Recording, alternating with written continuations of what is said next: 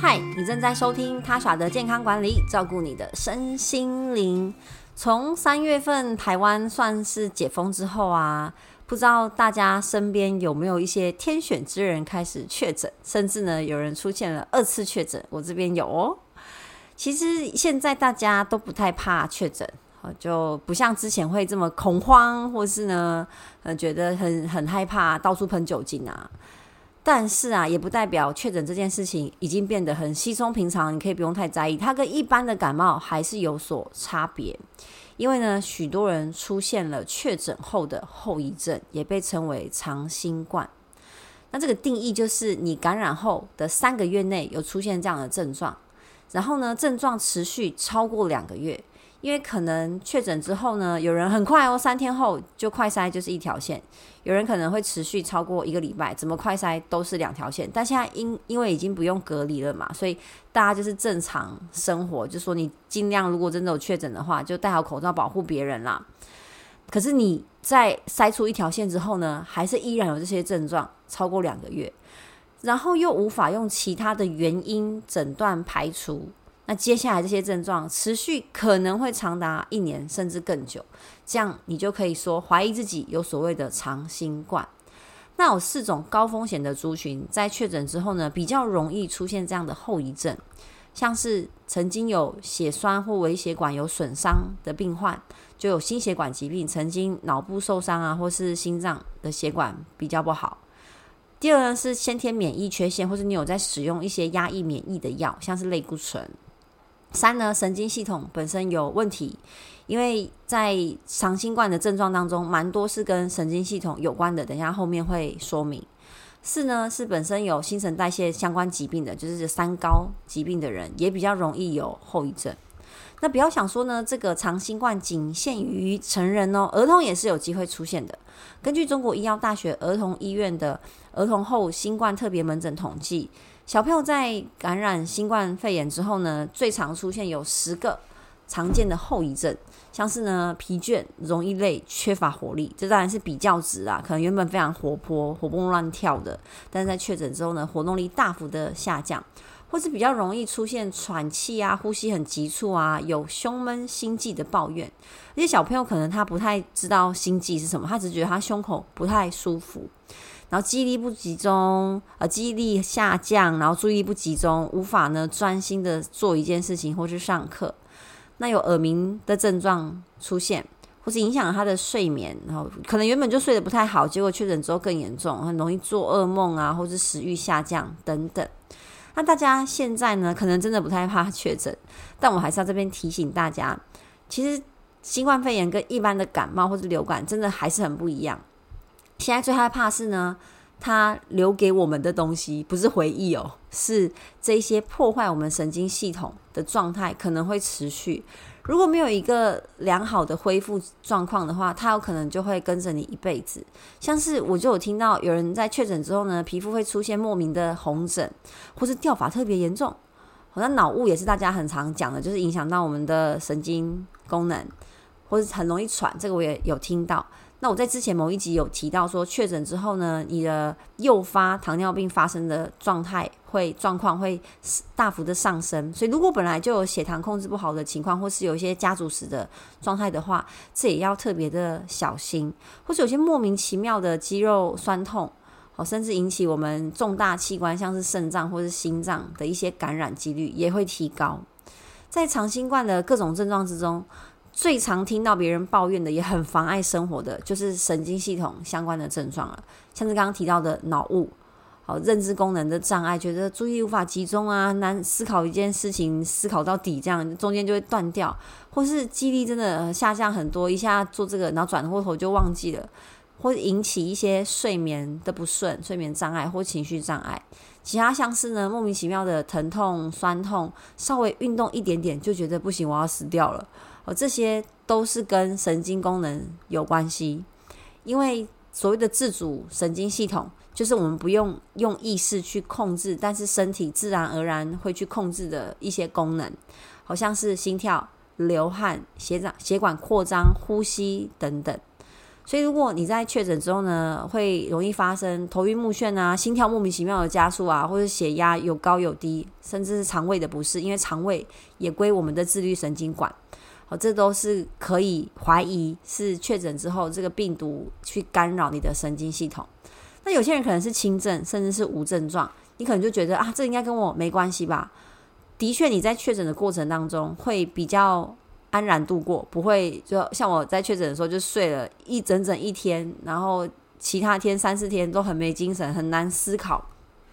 所以如果是轻症，可以想象，嗯，他原本的生活可能不会有太大的影响。不过，无症状或轻症的人，依然有机会发生长新冠的症状，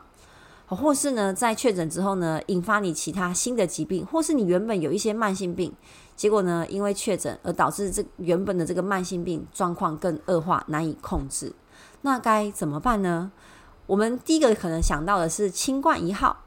好，我那时候确诊之后，第一个想到的也是要去拿清冠一号，因为我刚好是在呃。解隔离之后的当周确诊的，所以不会想说要去开什么诊呃，那叫什么确诊的证明啊，要申请保险那些，那已经跟我没有关系了。我那时候第一个想到，真的也是开清冠一号。那清冠一号要怎么使用呢？好，要在这边说明一下，清冠一号本身并没有预防或是保健的效果，它适合的人呢是呃，你现在确诊之后初期，然后有红肿，就喉咙有红肿的状态，或者你有发烧不断。好，在这时候吃清冠一号是很好的。那它本身是偏寒，所以可能会让你的肠胃有拉肚子的情况。我那时候去两间中医诊所买清冠一号，那那个中医师都有提醒我注意一下肠胃的症状。但我现在回想，已经忘记那时候吃清冠一号有没有拉肚子了，因为其他地方实在太不舒服。所以平常如果你没事，不用吃清冠一号。那我曾经有尝试过，就跟确诊的朋友吃饭。我不是故意跟他吃饭，是他跟我吃完饭之后呢，回到家才跟我说：“诶，我刚刚有点不舒服，就快塞了，然后两条线。因为只要你跟确诊的人，他两个人都没有戴口罩哦，然后这样讲话超过十五分钟，就很有可能会被传染。这 COVID-19 最烦的就是它的传染力很强，所以才会散播的这么快，范围这么广。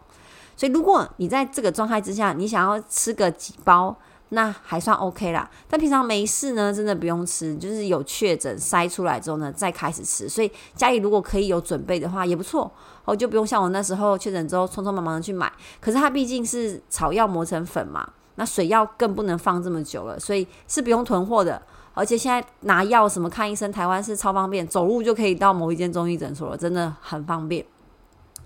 那我们如果呢，要预防长新冠的发生，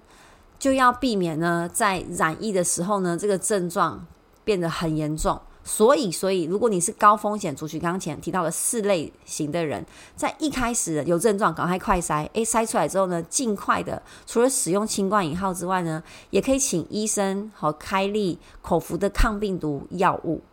那如果呢，你是属于比较年轻的族群，可能就不适用这个口服抗病毒的药物。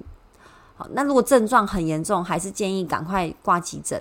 那轻症的人呢，就其实只要吃清冠一号，然后尽量让自己呢症状赶快过去，多喝水。这时候就不建议多运动了，然后多吃点营养的东西。其实轻症的很快就可以撑过去。但如果你要预防长新长新冠，其实当下的症状是轻中重，还是会有一些影响的。根据美国 CDC 的统计呢，指出。确诊过后的康复者呢，大概会有三十 percent 有长新冠的症状，有八十 percent 长新冠的患者觉得他的生活因此受到了很大的改变。那其中呢，对于四十到六十九岁的民众呢，影响更为明显，因为呢，这个长新冠不只会影响你的生活品质，可能还会造成你的器官的伤害，所以他就在不同科的门诊之间呢，疲于奔命。那根据研究追踪显示啊，七十 percent 的民众在确诊半年之后呢，至少会有一个部分的功能觉得明显出现异常，可能像是心脏、肝脏、脾脏、肺脏就容易喘等等。那有个权威的期刊叫 Nature，它里面也有研究呢，表明说，呃，罹患 COVID-19 之后，它发生了病患发生肺栓塞啊、中风啊、糖尿病啊、心心脏的那个心脏衰竭。的的风险都大幅的增加，哦，都是增加大概一点五倍到两倍甚至三倍以上，甚至呢提高了死亡的风险一点六倍之多。所以，如果你本身呢，啊、有确诊之后重症的情况，一定要积极的去面对，然后尽量观察自己的症状，不要就是只有关在家里，然后也不想要吃任何的药，就觉得哦，反正睡觉睡一睡就会好。我那时候一开始都这样想，不过幸好我还是呢去拿了这个清冠一号吃。然后我家里本来就很多的维他命，本身平常就有保养的习惯，我真的觉得呢，平常认真吃维他命都没什么感觉。后来发现，真是很庆幸自己有这个习惯，因为维生素本来就不是药物嘛。像我最近两周这一个月，应该说整整一个月都非常的忙碌，那个一忙起来，真的饮食常常会顾不到。我尽量会去吃，算够自己的蛋白质，每天要吃够。但如果全外食啊，蔬菜量真的少到不行，真的希望自己的身上可以种菜。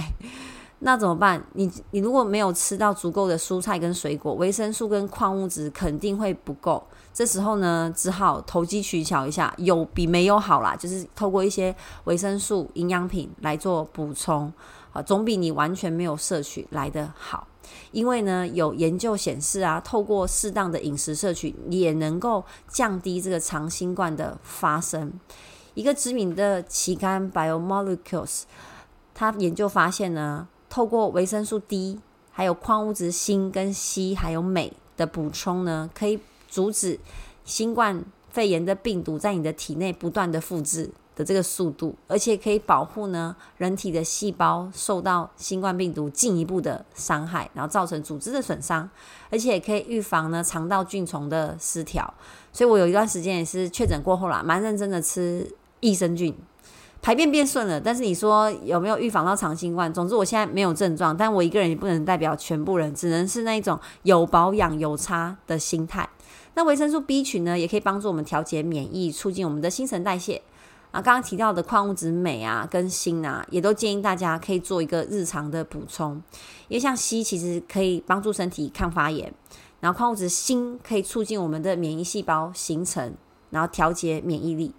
台湾感染症医学会呢，今年二月有针对全台的确诊民众进行一个新冠肺炎对你生活影响的调查，结果如下。好，有六十 percent 的民众呢，觉得他在确诊之后呢，体力下滑非常明显。那四十 percent 的确诊民众，他觉得他自己有长新冠，而且当中有七十 percent 表示呢，他这个长新冠的症状已经影响到了他的日常生活。那罹患长新冠的民众呢，平均就医零点七三次。你可能觉得，诶，这不到一次好像还好，但他这是指的是平均啊每周吧，所以其实造成了医医疗体系上蛮大的负担。好像是有心血管系统的症状，或是神经系统的症状，或是全身性不酸酸痛啊，或是消化系统的症状。这些民众呢，如果积极就医的话，其实你可以想象哦，对医院生意会变好，诊所生意会变好。但是对我们其他有急重症想要使用医疗体系的人，可能好就会比较辛苦一点，要等比较久一点。而且呢，他的调查当中啊，只有四十 percent 的高风险族群是有接受口服抗病毒药物的治疗。如果本身是高风险族群，就是高龄啊，有慢性病啊，可以主动的跟医生讨论。那我们一般人还可以掌握哪一些要点去缓解这些长新冠的症状呢？当然，维持健康的作息，就是早点睡，和十一点半前躺上床，有足够的睡眠以及正确的饮食习惯，真的是老生常谈。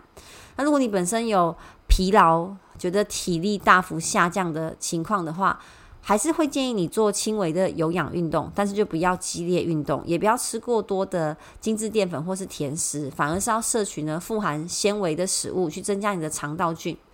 那如果有觉得脑雾啊、记忆力衰退的情况，建议你补充 Omega 三鱼油。你可以从深海鱼当中去摄取，如果你没办法这么认真的吃到这些食物的话，直接补充营养品也是很好的选择。然后补充维生素 B 群。然后吃植物性的动蛋白质多吃一点，然后坚果跟深绿色蔬菜都可以多吃。然后，蛋白质也要摄取足够。除了刚刚提到的矿物质锌跟硒之外呢，维生素 D 我其实也蛮推荐的，它跟我们的免疫力有很大的关系。那如果你有头痛的情况啊，注意有没有水分喝够，而且最近夏天很热，很容易流汗。然后尽量不要吃一些容易诱发头痛的食物，像是太多巧巧克力。啊喝酒，当下很开心，但它其实会诱发我们头痛或是一些过咸的加工食品。以上就是今天的分享，希望大家呢可以继续安然的度过我们的啊、呃、新冠肺炎，因为它没有结束，它即将跟我们共存，所以免疫力的调整其实对我们来说是更重要的议题。期待大家都可以健健康康，我们下一集见，拜拜。